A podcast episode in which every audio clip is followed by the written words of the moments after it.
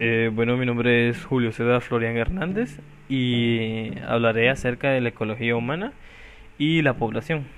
Em, se dice que la ecología humana estudia la vida y la actividad humana en, en los ecosistemas que ocupa nuestra especie en el presente y en los que ha ocupado en el pasado se centra en la interacción biocultural del hombre con su medio, explica por qué la cultura es el principal factor ambiental capaz de modificar los medios físicos y biológicos de los ecosistemas, de modular la expresión de los procesos biológicos de las especies que en ellos conviven, incluida la nuestra, y de, condicionar sus tendencias de futuro. También dice que analiza cómo las actividades humanas resultantes de un conocimiento del medio y de sus comportamientos culturales transforman el ambiente y cómo a su vez esta, esta, esta transformación ambiental afecta a la biología y el comportamiento de las poblaciones humanas y también de las especies con las que convive. La unidad de estudio es el ecosistema humano definido como la manera de obtener energía nutricional que nos mantiene como seres vivos y energía cultural que nos mantiene como, como seres sociales.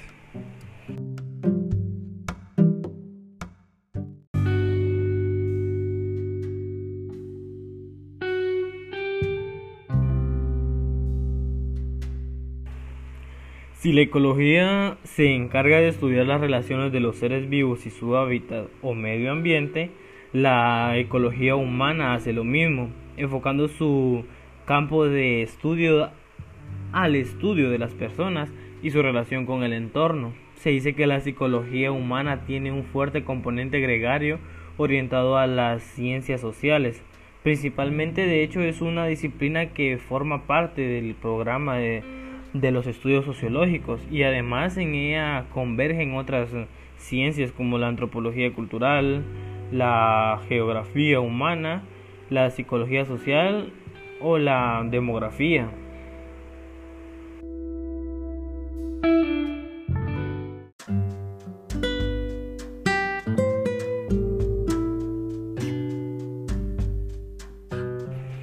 En la ecología humana, el ecosistema lo conforman no solo los elementos naturales, sino también aquellos otros que han construido el ser humano, por lo que se considera parte de ella desde los organismos vivos, el aire, el suelo o, el agua, entre otros recursos. Además, las estructuras físicas mm, que lo conforman, entre ellas las construcciones arquitectónicas y su conjunto.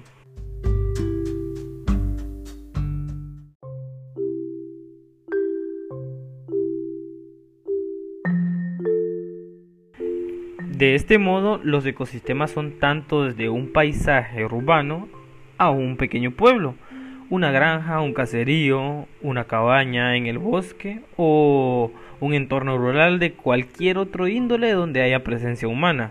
Igualmente serán objeto de aquel ecosistema en el que se está previsto que haya a verla en el futuro, con lo que se busca una planificación determinada.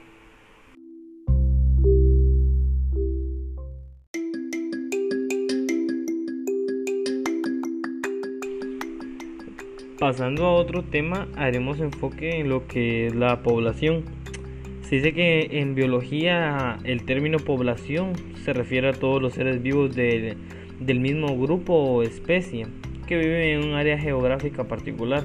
En sociología se refiere a un grupo de seres humanos o, todo, o a toda la especie.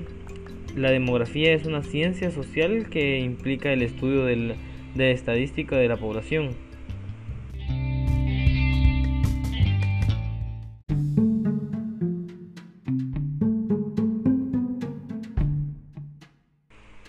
Es decir, aunque la palabra población sea usualmente más usada para hacer alusión a una comunidad humana, también puede aplicarse a otros animales. Cabe señalar que puede hablarse de poblaciones de países, localidades o cualquier delimitación geográfica con autonomía política. Así, conocer la población de una ciudad es importante, por ejemplo, para saber cuántas personas están habilitadas para emitir su voto.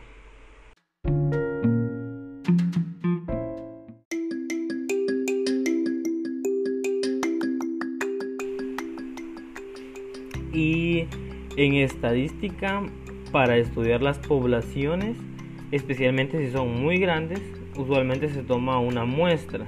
Es decir, se selecciona un subgrupo de, la población objetivo y en ello se realiza una encuesta o prueba, como le quiero decir. Para que las conclusiones del estudio sean confiables, la muestra debe tener la misma característica que la población. Es decir, si la media edad de la población es de 25 años, también ese debe ser el promedio de la muestra. Y bueno, eso es todo por um, los conceptos de población y ecología humana.